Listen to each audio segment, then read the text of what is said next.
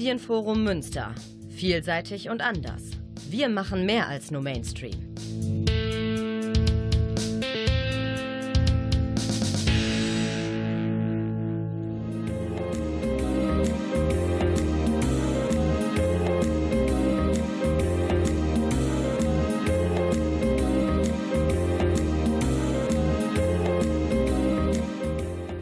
Der Lesewurm. Neues vom Buch- und Hörbuchmarkt.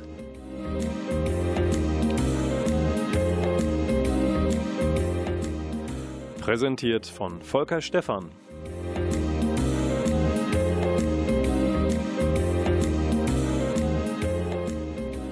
Und wunderbar technisch veredelt von Klaus Blödo in der Technik. Vielen Dank für deine Mithilfe, dass der Lesewurm auch wunderbar durch den Oktober krabbeln kann. Ja, und dann kann er etwas machen. Er könnte sich die Haare wachsen lassen. Er könnte die Eltern besuchen und über Frühjahr sprechen, Bikini tragen, Sauerteigbrot backen. Vielleicht könnte er aber auch eine Playlist für die eigene Beerdigung zusammenstellen. Hm. Oder aber er könnte, und da blätter ich jetzt mal zur Seite 27 des kleinen Büchleins, das ich hier in den Händen halte und was ihr nicht sehen könnt, aber ich verrate gleich alles. Er könnte auch Bücher nicht zu Ende lesen.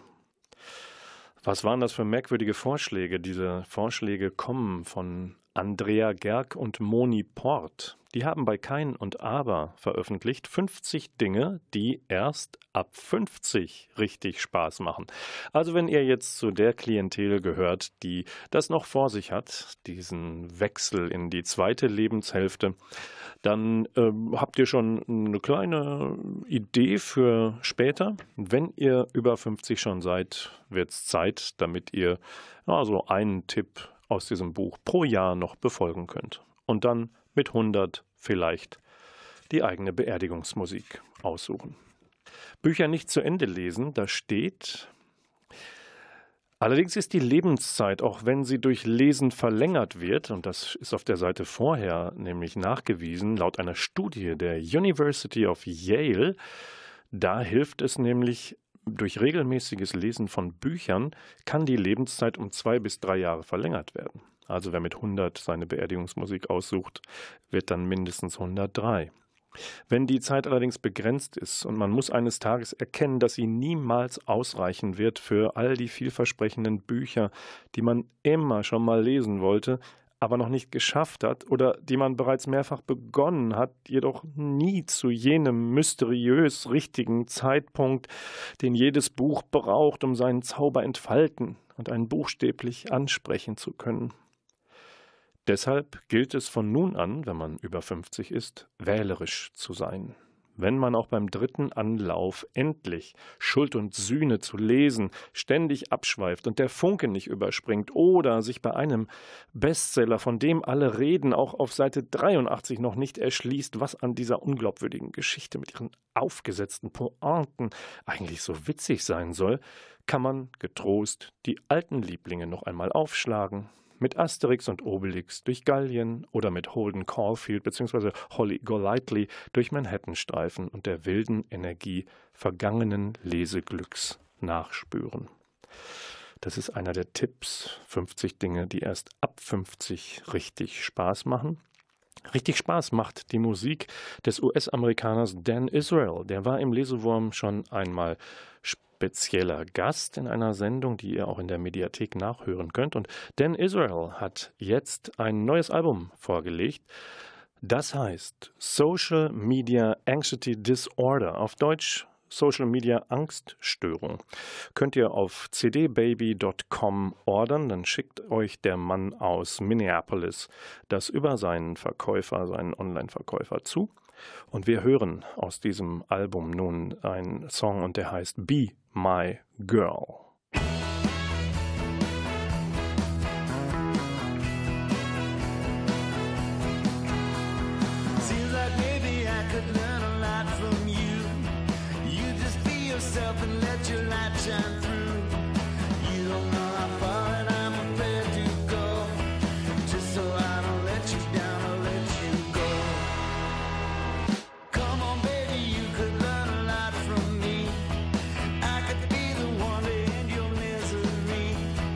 Just give me a chance to lighten up your world.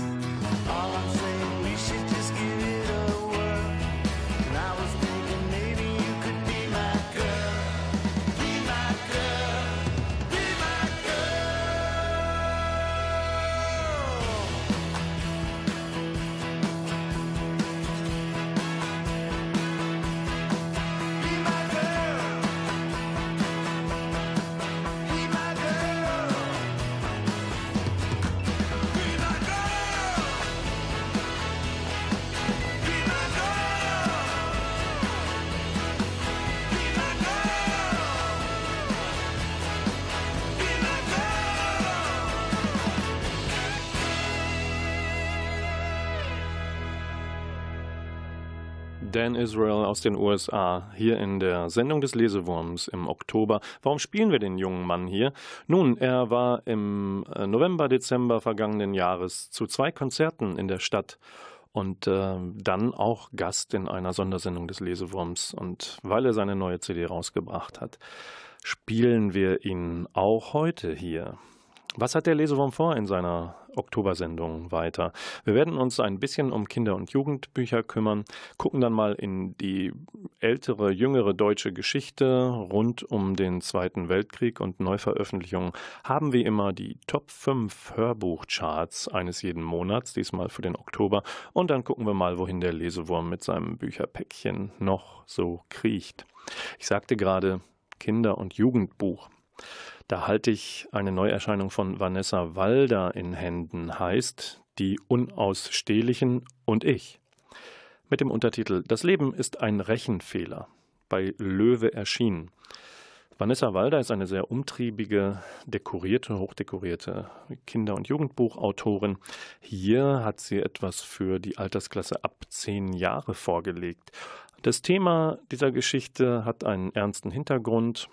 Kinder aus Pflegefamilien, die in Heimen, in Wohngruppen aufwachsen oder eben in Pflegefamilien, die aus ihren äh, normalen Zuständen, Umständen herausgenommen, weggegeben worden sind.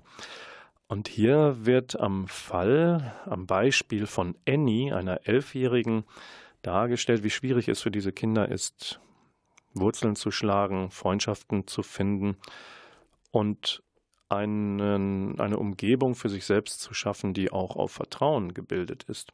Und Annie muss das erleben. Sie ist halt in einer Pflegefamilie, wird dann aber von diesen Eltern, die sie eigentlich angenommen haben, in ein Internat gegeben. Gleichzeitig ihr Bruder Noah wird mit in die Schweiz genommen. Das macht der Annie zu schaffen. Und sie will raus aus diesem Internat, braucht dafür aber die Hilfe von merkwürdigen Gesellen, die sich die Unausstehlichen nennen. Und das, was eigentlich mehr Konfliktpotenzial birgt als Freundschaft, Möglichkeiten, das entwickelt sich zu einer spannenden Geschichte, wenn diese jungen Menschen sich helfen müssen. Vor dem Hintergrund einer 2017 herausgegebenen Erhebung, die sagt, dass 180.000 Kinder in Deutschland nicht in ihren angestammten Familien, sondern in anderen Zusammenhängen groß werden, ist es ein sehr wichtiges und lesenswertes Buch, das auch eine gewisse Komik hat, auch in einer netten, lustigen Jugendsprache verfasst ist und mit ein paar Illustrationen zu versehen ist. Und äh, das ist Nummer eins aus dem Kinder- und Jugendbuchbereich. Und dann gehen wir weiter zu einem Autoren namens Rüdiger Bertram. Der sagt euch vielleicht etwas, ähm, wenn ihr junge Menschen seid, hat er in eurer Klasse in der Bibliothek hier in Münster vielleicht schon mal gelesen. Äh, andere kennen ihn vielleicht dadurch, dass er sehr viel veröffentlicht. Ich sag mal, Coolman und ich ist eins der bekanntesten Werke von ihm, in über 25 Ländern erschienen. Dann kommen solche Titel wie Frieda Kratzbürste, Stinktier und Co. Gegen uns könnt ihr nicht anstinken. Oder aber auch Mac Mods und die rotzgrüne Zuckerwatte. Das zaubert uns feine Bilder auf die Netzhaut, übers Ohr, ins Hirn, nicht wahr? In jedem Fall sind das also alles Bücher aus der Feder von Rüdiger Bertram, der 1967 in Ratingen geboren ist, heute in Köln lebt und ähm, neben seinen Kinder- und Jugendbüchern auch erfolgreiche Drehbücher für Sitcoms und Komödien schreibt. Und was er jetzt zuletzt für Kinder unter zehn Jahren veröffentlicht hat, ist dieses aktuelle Buch. Es heißt Finns fantastische Freunde. Es ist der erste Band einer neuen Reihe für Kinder ab acht. Und es geht darin um einen Jungen, Finn. Und das ist so ein Sachensucher. Der nimmt alles mit, was er auf der Straße findet. Und eines Tages fällt ihm ein riesiges Fass direkt vor die Füße. Und aus dem Fass krabbelt ein dicker Zauberer, der aus einer, einer Welt verbannt wurde zu uns. Einer Welt, in der es Trolle, Drachen, Einhörner, Elfen gibt. Und weil Finn so ein Sachensucher ist, und der dicke Zauberer ihm direkt vor die Füße fällt, nimmt ihn mit zu Hause, versteckt ihn in seinem Schuppen und von da an ist sein Leben nicht mehr dasselbe, weil dieser dicke Zauberer natürlich alles durcheinander bringt. Finns fantastische Freunde, Trollangriff und Einhornschinken heißt der Start der neuen Serie von Rüdiger Bertram, der sich häufig auch in Münsteraner Schulen, Schulklassen umtreibt. Und mit Rüdiger Bertram habe ich mich äh, unterhalten. Das habt ihr gemerkt, das war nicht meine Stimme, das war er selbst. Ich habe ihn am Rande einer Buchmesse getroffen und mit ihm ein bisschen auch über seinen Karriereweg und das Schreiben für junge Leute unterhalten. Ja, lieber Rüdiger Bertram, mich würde zunächst mal interessieren, vor den 17 Jahren Kinder- und Jugendbücher gab es ja noch eine andere Karriere. Soweit ich weiß, bestand die aus Journalismus und Drehbuchschreiben. Wenn Sie uns da noch ein bisschen was zu erklären könnten und wie kommt, wie führt der Weg dann einen Menschen wie Sie zum Kinderbuch? Für mich war schon so mit 13 Jahren klar, dass ich später was mit Schreiben machen möchte. Ich hätte aber nicht gewagt, davon zu träumen, dass es Bücher sind. Und ich habe mich dann tatsächlich, tatsächlich zuerst für den Journalismus entschieden, habe im Lokalen gearbeitet, andere Sachen gemacht, kam dann über einen Zufall zum Drehbuchschreiben. Die ersten Bücher entstanden dann, als mein Sohn fünf Jahre alt war und ich ihm eine Geschichte erzählt habe. Und die habe ich dann einfach mal in Verlage geschickt, habe viele Absagen bekommen und dann kam der erste Verlag, der gesagt hat, nee, daraus wollen wir ein Buch machen. Und so kam das erste Buch und dann folgten ganz viele andere noch. Würden Sie diese Art Karriere auch äh, Menschen, jungen Menschen empfehlen, die heute vor der gleichen Entscheidung stehen? Ich möchte was schreiben. Lohnt sich Journalismus noch? Sollte ich Drehbücher schreiben? Wenn jemand schreiben möchte, gibt es, glaube ich, den einzigen Tipp, den man ihm geben kann. Er soll es nur machen, wenn er wirklich eine Leidenschaft dafür hat. Weil es gibt keine Garantie, dass es klappen wird. Es gibt keine Garantie, dass man damit genug Geld verdient, um seinen Lebensunterhalt zu bestreiten. Und wenn dann die Leidenschaft nicht da ist, sollte man es sein lassen. Man muss sich da wirklich reinstürzen. Und auch dann gibt es keine Garantie, dass es klappen wird. Das hat mal mit sehr viel Glück zu tun. Ich hatte sehr viel Glück, an der richtigen Stelle zu sein, zur richtigen Zeit. Aber ohne Leidenschaft geht das nicht. Wie schaffen Sie es als Mann, der ein paar Jahre schon nicht mehr Kind und Jugendlicher ist, spannende Themen und spannende Geschichten für eine ganz andere Altersklasse zu finden?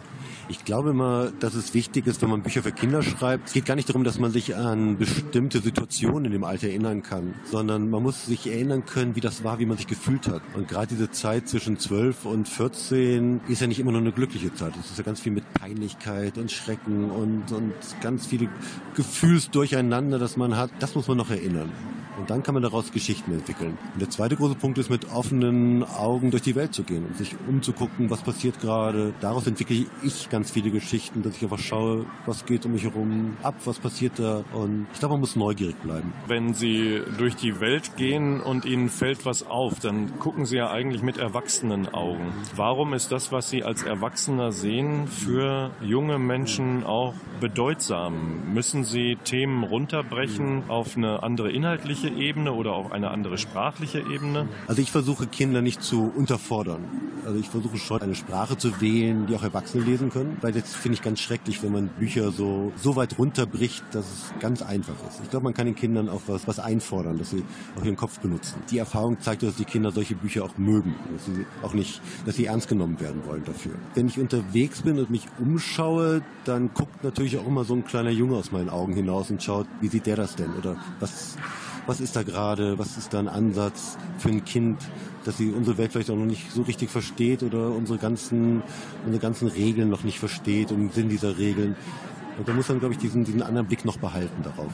Und wofür steht Finn, die Hauptfigur, der Hauptcharakter in ihrer neuen Serie, der, wenn man die Geschichte liest, ja zur, zu einer großen Hilfe und Stütze wird für Figuren, die anders sind, die woanders herkommen und die vor großen Problemen stehen? Also als Mann schreibe ich eher Bücher mit männlichen und mit Jungen als Hauptfiguren. Ich habe auch schon ein paar Mädchenbücher geschrieben, aber ähm, ich glaube, ich kann mich besser in Jungen in dem Alter einfühlen. Und es ist immer oder oft eine Figur, der normale Junge, der vielleicht sogar ein bisschen der Außenseiter ist und der dann die klassische Heldenreise machen muss. Also der Junge, dem, der, der vielleicht ein bisschen ausgegrenzt wird oder der nicht so akzeptiert wird. Es ist nie der Held in der Schule, es ist nie der beliebteste, der beste Sportler, sondern immer jemand, der so ein bisschen am Rande steht, weil das für mich die interessanteren Figuren sind. Und Finn ist genauso einer, der ein bisschen am Rande steht, durch seinen Sammlertick von den anderen ausgelacht wird und natürlich eine ganz andere Heldenkarriere machen kann, als wenn ich mir jemanden aussuche, der eh schon der beste Fußballspieler ist, alle mögen ihn und die Eltern vielleicht sogar eine Villa mit Pool oder sonst was. Die Figuren finde ich langweilig. Gar nicht langweilig sind also Finns fantastische Freunde, erschienen bei Rowold Rotfuchs. Und wer schreibt, der liest auch. Zum Beispiel in Münster wie Rüdiger Bertram. Ihre Lesereisen führen Sie auch immer mal wieder ins Münsterland und auch in die Stadt Münster. Wie schafft man es, dass Rüdiger Bertram vor einer Schulklasse zum Beispiel in Münster liest? Ich habe gerade das große Glück, dass ich gar keine Werbung machen muss. Ich muss eher mehr Lesungen absagen, als ich zusagen kann. Und in der Regel ruft eine Bücherei an oder eine Buchhandlung und fragt, ob ich Lust hätte, vor Kindern zu lesen. Und da war ich in letzter Zeit oft im Münster und auch im Umland von Münster. Und ich erinnere mich an eine Reise, die passte von der Jahreszeit perfekt, dass ich meine Lesung machen konnte. Und die sind ja meistens um 1 Uhr vorbei und konnte ganz bequem und schön über den wunderhübschen Münsteraner Weihnachtsmann laufen. Über den wunderschönen Münsteraner Weihnachtsmarkt laufen. Über den Weihnachtsmann laufen. Ja, wer sich fragt, woher Autoren ihre Ideen beziehen, der hat es gerade gehört, aus der Spontanität. Es kommt einfach so raus. Ich freue mich schon auf eine solche Kindergeschichte, in der viele Finjas und Finns einmal über den Weihnachtsmann laufen. Vielleicht suchen sie ihn und merken gar nicht, dass sie gerade auf ihm stehen oder so ähnlich. Mehr davon und lustiger kommt bestimmt aus der Feder von Rüdiger Bertram oder anderen, die die Sprache der Kleinen sprechen. Rüdiger Bertram, das vielleicht noch als Nachsatz zum Interview gerade, schreibt auch Bücher mit sehr ernsten Themen für eine etwas ältere Altersklasse. Und eins davon ist aktuell Teil des Werkprobenprogramms in Nordrhein-Westfalen. Darin unterstützt das Land Lesungen an Schulen oder in Büchereien. Und das ist in diesem Fall der Fall bei Der Pfad, die Geschichte einer Flucht in die Freiheit von Rüdiger Bertram.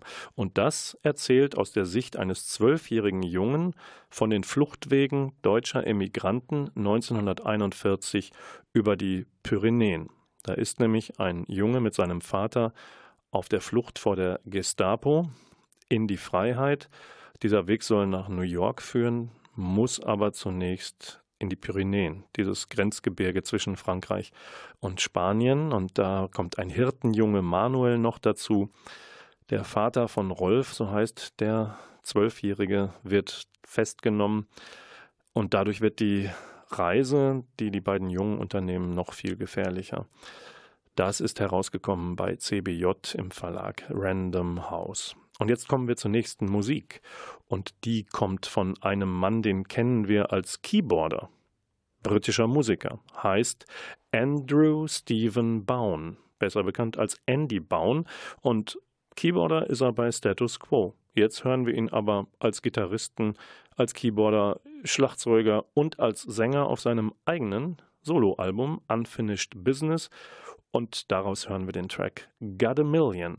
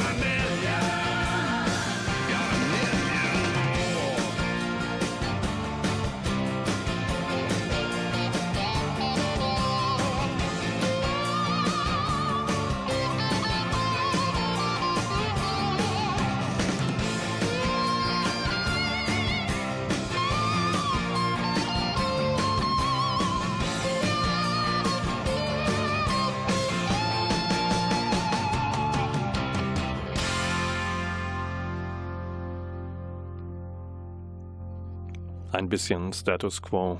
Andy Baum mit seinem Soloalbum. Herzlich willkommen zurück in der Oktobersendung des Lesewurms hier auf Antenne Münster, produziert im Medienforum Münster. Ihr hört uns auf 95,4 Megahertz im Äther, 91,2 über Kabel. Vielleicht seid ihr im Livestream unterwegs oder aber ihr hört die Sendung nach in der Mediathek von NR Vision. Wie ihr dorthin kommt, klickt euch durch über medienforummünster.de im Internet. So, und jetzt wieder willkommen in der Gegenwart. Und die Gegenwart bringt uns zwei Veranstaltungstipps. Nette Lesungen. Und zwar ist Caspar Domen am Donnerstag, 24. Oktober ab 19.30 Uhr im Spec Ops in der von Finke Straße. Und da liest er aus Schattenwirtschaft, die Macht der illegalen Märkte. Da geht es um Markenpiraterie und Sweatshops in Argentinien zum Beispiel, um Diamanten in Sierra Leone, Rhinoceroshörner aus dem südlichen Afrika. Und da auf diesen Märkten arbeitet eine Mehrheit der Weltbevölkerung. Schattenmärkte. Und die ist geprägt durch Selbst- und Fremdausbeutung und darauf legt Caspar Domen seinen Fokus. Er ist Wirtschafts- und Finanzautor. Am Donnerstag, 24. Oktober im Spec Ops. Dann gehen wir einen Tag weiter und rutschen auf den Freitag, den 25. Oktober und gehen, wenn ihr wollt, in die Halle Münsterland am Albersloher Weg. 20 Uhr liest dort Dunja Hayali auf Tour durchs Heimatland. Ihr kennt die Journalistin, Publizistin aus dem ZDF zwischen Morgenmagazin und Sportstudio. Pendelt sie hin und her und hat auch sehr politische Sendungen. Ein Talkmagazin, Dunja Hayali. Und ihr Buch auf Tour durchs Heimatland ist ein sehr persönliches. Es geht nämlich darum, wie kann Miteinander gelingen über alle kulturellen Grenzen, auch der Migration, das Zusammenleben mit Flüchtlingen und Alteingesessenen. Wie kann das funktionieren, hier weiter dauerhaft friedlich miteinander umzugehen? Dunja Hayali, Freitag, 25. Oktober in der Halle Münsterland. Und jetzt kommen wir zur traditionellen Rubrik Hörbuch Top 5. Die Charts für den Oktober beginnen, weil wir heute bisschen Kinder- und Jugendbuch hatten, mit einem Hörspiel für Kinder. Roadtrip mit Trecker. Na, wie klingt das? Das ist von Martin Muser, heißt Kann wahr sein? Manchmal muss man einfach verduften. Ab acht Jahren ist das. Eigentlich ist es gemacht vom WDR, herausgegeben jetzt von Silberfisch bei Hörbuch Hamburg.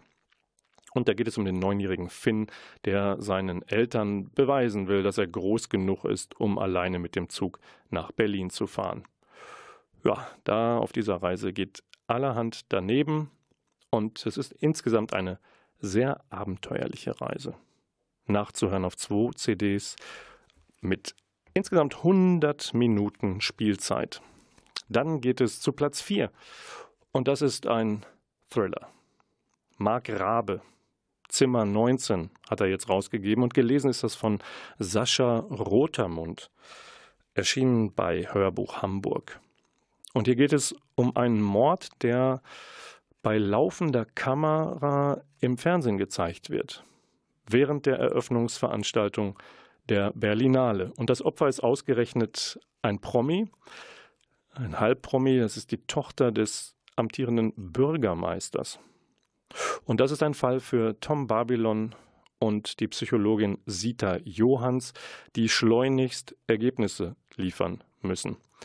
Allerdings ist das schwierig, wenn eine Gruppe von Prominenten um diesen Bürgermeister nicht mit der Wahrheit rauskommt. Sehr spannend zu hören. Dann sind wir bei Platz 3 und der ja, gut zu hörenden, berühmten Stimme, will ich fast sagen, von Christian Brückner. Der liest Tommy Orange Dort Dort. Das ist ein Roman, der die Geschichte der Ureinwohner Amerikas neu erzählt und dabei allerlei, allerlei unglaublich interessante, reale Figuren mit einbezieht, die alle an einem schicksalhaften Tag aufeinandertreffen. Platz 3 in der Edition Parlando von Argon erschienen. Das ist eine MP3-CD und das sind über neun Stunden, die ihr euch in die uramerikanische Geschichte zurückversetzen könnt. Auf Platz 2 Nora Bossons Buch Schutzzone in einer ungekürzten Lesung von und mit Konstanze Becker. Erschienen ist das bei der Audio Verlag auf acht CDs über neun Stunden und Nora Bosson finden alle ziemlich hip. Die schreibt unglaublich interessante, aufwühlende Bücher und hier geht es, folgen wir in diesem Roman einer Frau namens Mira, die für die Vereinten Nationen in Genf arbeitet und in allerhand Krisengebieten schon unterwegs war, darüber berichtet und äh, sie gerät jetzt in ja, äh, Bekanntschaft von Menschen, die ja ein bisschen Dreck am Stecken haben. Und sie versucht eine, einen, den Völkermord in Burundi aufzuklären. Allerdings wirft man ihr vor, dass ihre Rolle, die sie da eingenommen hat, vielleicht auch nicht ganz koscher war. Und äh, das bringt ihr Vertrauen in die Menschen, mit denen sie zusammenarbeitet, aber auch in diesen Mann, in den sie sich verliebt hat, ähm, bringt das in eine missliche Situation. Und wie sie da wieder rauskommt, das ist eine äußerst spannende Geschichte. Eine äußerst spannende Geschichte ist auch auf Platz 1 im Monat Oktober und die lautet Pandolfo, geschrieben von Michael Römling, der übrigens auch eine Art ja, Reiseführer will ich nicht sagen, aber über Münster hat er eine Stadtgeschichte herausgebracht mit allerlei Lesenswertem aus der Historie. Und ihr könnt es erraten, Michael Römling hat mit Pandolfo auch einen Historienroman vorgelegt. Frank Stöckle liest den. Erschienen ist das bei Audiobuch Freiburg auf zwei MP3-CDs mit über 800 Minuten Spielzeit. Und dieser Roman führt uns zurück in das Mailand des 15. Jahrhunderts. Wir begegnen da unglaublich interessanten Menschen. Da sind allerlei Könige unterwegs, weil das war ein bisschen so wie, sagen wir mal, die Stadtstaaten in Deutschland. Ne? Bremen hat einen Oberbürgermeister, Hamburg hat einen und die Städte Neapel oder Mailand haben auch ihre kleinen Könige. Und da gibt es einen gewieften Seidenhändler, der unglaublich reich wird und dadurch aber auch unglaublich viele Neider hat und auf sich aufpassen muss. Und aufpassen tut dieser Seidenhändler auch auf Pandolfo, den er nämlich irgendwann in Mailand vor einer Tür findet. Der hat einen Hammer auf den Kopf bekommen, Pandolfo, die Hauptfigur, und kann sich an sein Leben zuvor nicht mehr erinnern. Da muss er sich Stück für Stück zurück erarbeiten. Und jetzt tauchen wir ein in diese Geschichte und da wird ein großes Fest gegeben, wo auch unter anderem Leonardo da Vinci vorkommt. Und jetzt hören wir rein und lauschen der Stimme von Frank Stöckle Pandolfo. Einen Augenblick später traten wir durch die Tür. Und wie befürchtet, sprang uns sofort ein säbelbeiniges Männchen mit einem Wams voller unsinniger Schnallen und einer lächerlichen Zipfelmütze in den Weg, dessen Gesicht aussah, als hätte es jemand vor langer Zeit kräftig eingeschlagen. Bernardino Bella Pianta, krähte es und breitete theatralisch die Arme aus. Hast du genügend Geld mitgebracht? Ludovico ist schon wieder abgebrannt. Ludovico ist abgebrannt, weil er Kanaillen wie dich durchfüttert, erwiderte Bernardino Bella Pianta. Hört euch das an! erregte sich der Zwerg und warf anklagend die Hände in die Luft. Der große Bernardino Bella Pianta zahlt keine Steuern, scheißt goldene Würste, sitzt auf seinem Berg aus zwanzig Millionen Scudi und pöbelt von dort aus die kleinen Leute an. Ein gehässiger Zug trat in Diodatos Miene, bevor er fortfuhr.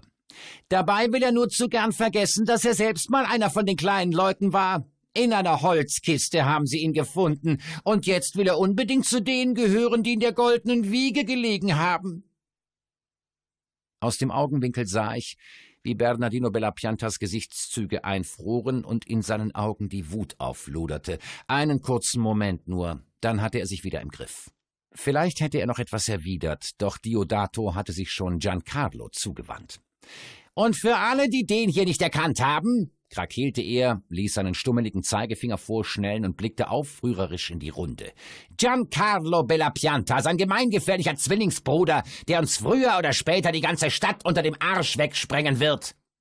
Er blickte sich suchend um. Wachen! Habt ihr den auf Schießpulver durchsucht?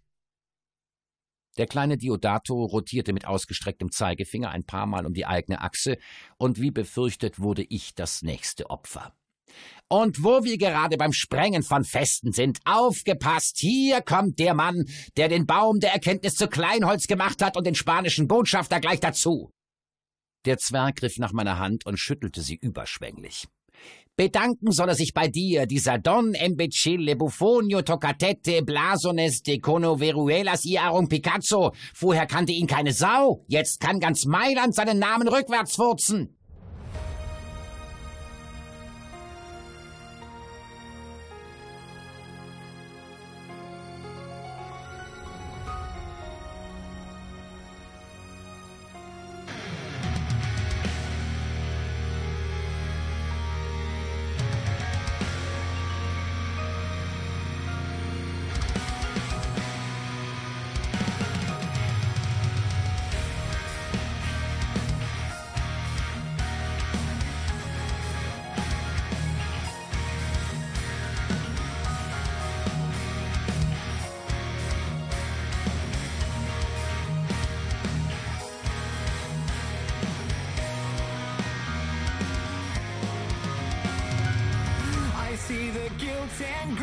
Blinded. I want to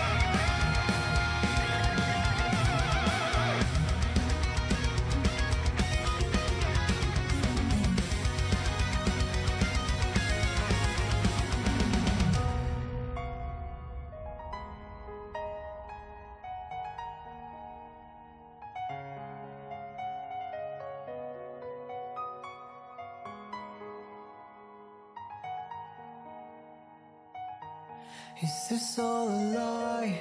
Is this all a lie? How could I find the call, the red around my neck? Is this breaking down? Is this breaking down? To find the wheel disturbed in my hand.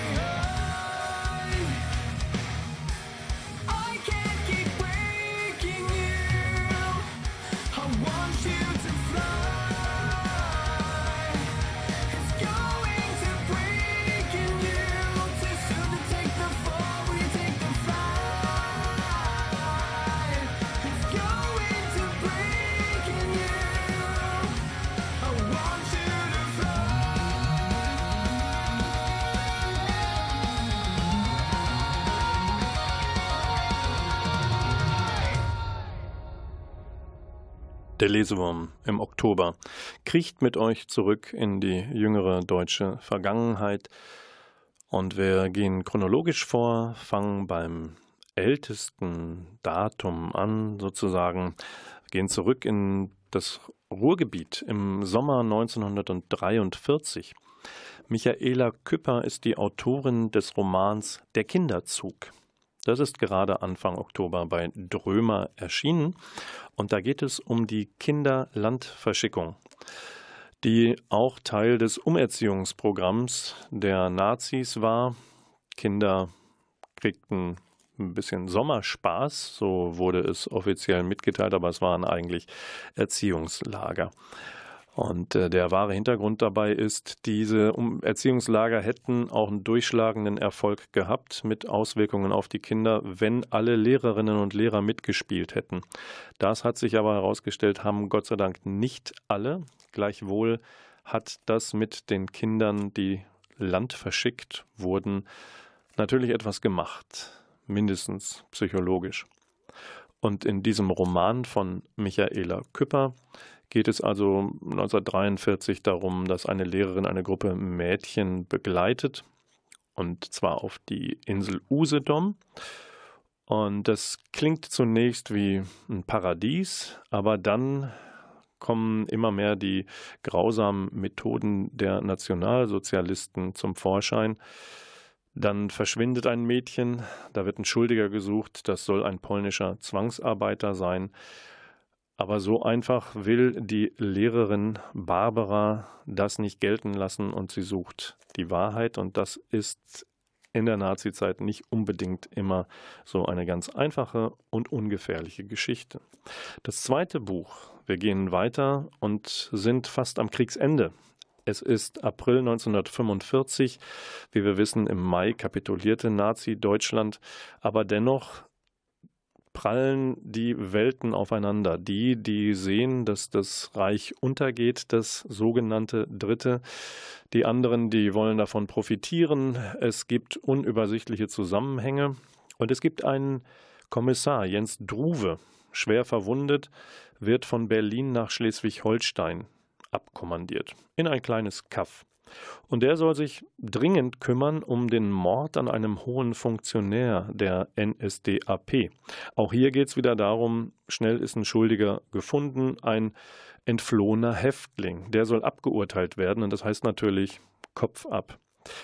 Allerdings will der Kommissar Druwe das nicht so durchgehen lassen, tut sich mit der Schwester des Verdächtigen zusammen und erkennt, dass es da um Bereicherung in äh, Funktionärskreisen der NSDAP ging und die Schuldigen sind nicht ungefährlich, auch in diesem Zusammenhang, weil von ihnen eine große Bedrohung für das Leben auch von Druwe ausgeht.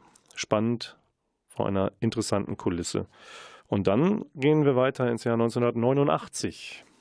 Ihr wisst, das war der Fall der Mauer, das war der Beginn der Wiedervereinigung, deutsche Trennung durch den Zweiten Weltkrieg ausgelöst. Und hier kümmert sich in dem Roman erschienen im Penguin Verlag. Und für äh, den Roman, den ich davor vorgestellt habe, der von Michael Jensen ist ein Pseudonym Totenland, das war der Ende April 1945 spielende äh, Krimi, der ist im Aufbauverlag als Taschenbuch erschienen. Und jetzt gehen wir also zum, ins Jahr 1989 und lesen die Geschichte von Caroline Labusch, die heißt Ich hatte gehofft, wir können fliegen. Die Geschichte einer tragischen Flucht im Frühling 1989. Und hier wird nacherlebbar die Geschichte des letzten Mauertoten. Und zwar ist das der Ingenieur Winfried Freudenberg mit seiner Frau, die im Frühjahr 89 noch aus der DDR fliehen wollen, und zwar in einem selbstgebauten Ballon. Allerdings wird nur am nächsten Tag die Leiche von Wilfried Freudenberg gefunden, der abgestürzt ist aus großer Höhe. Von seiner Frau fehlt jede Spur. Und diese traurige, wahre Geschichte wird also nacherzählt von Caroline Labusch. So, wir hören noch einmal Dan Israel. Aber bevor wir Dan Israel nochmal zuhören, möchte ich noch einen Blick auf die in Kürze startende Frankfurter Buchmesse werfen. Und zwar machen wir das am Beispiel von Sebastião Salgado. Salgado hat gerade jetzt neu auflegen können im Taschenverlag das Buch Gold. Mehr dazu gleich. Was hat ähm, Sebastião Salgado mit der Frankfurter Buchmesse zu tun? Na, er ist Preisträger des Friedenspreises des deutschen Buchhandels in diesem Jahr. Und zwar für sein fotografisches und dokumentarisches Werk, das eben auch die Abgründe der menschlichen Zivilisation des Wirtschaftssystems beschreibt. Und in Gold aufgelegt ist in hoher Druckqualität das fotografische Werk, was festhält die brasilianische Goldmine 1979 wurde in der Serra Pelada Gold entdeckt und unter welchen Umständen dort jahrelang Einheimische arbeiten mussten, hat Salgado auch festgehalten in einer umfangreichen, umfangreichen Dokumentation. Die Fotos sind einerseits von einer ergreifenden Schönheit, aber eben auch zeigen das Absurde, das Grausame, wie die Menschen zur Arbeit gezwungen werden, wie sie dort arbeiten müssen. Und das ist eins der vielen Bücher, die Salgado berühmt gemacht haben. Der Lesewurm verabschiedet sich mit diesem Hinweis auf die Frankfurter Buchmesse, wünscht euch gute Lektüre, findet viele Tipps, entweder auf der Buchmesse oder in Sendungen wie dieser.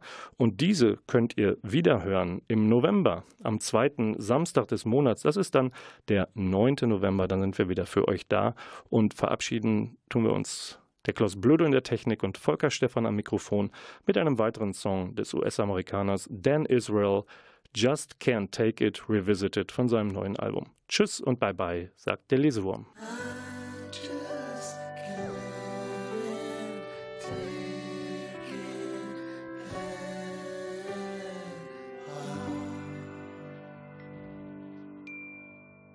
I want to be in nature or I want to be making music and uh, you know I want to go out in the world and it's it's all out there waiting for me but everything's just kind of making me crazy you know? It's like everybody wants this and then there's this message and there's a text message and an email I can't even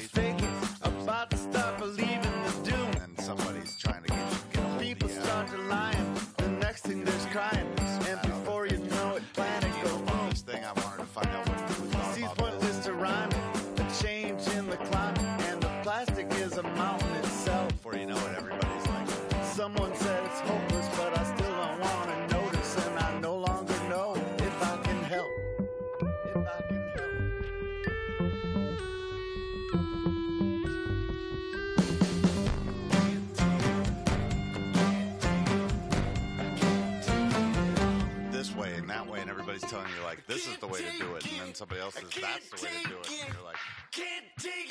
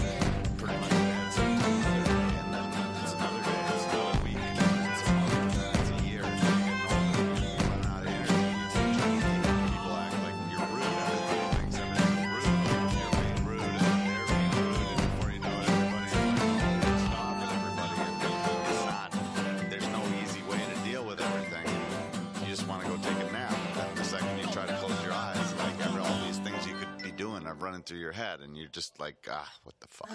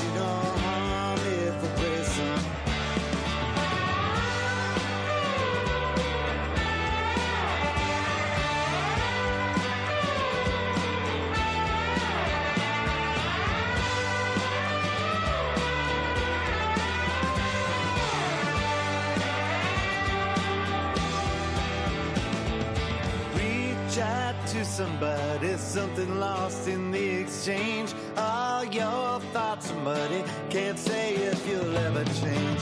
There to greet the dawn, your shadow goes where shadow should.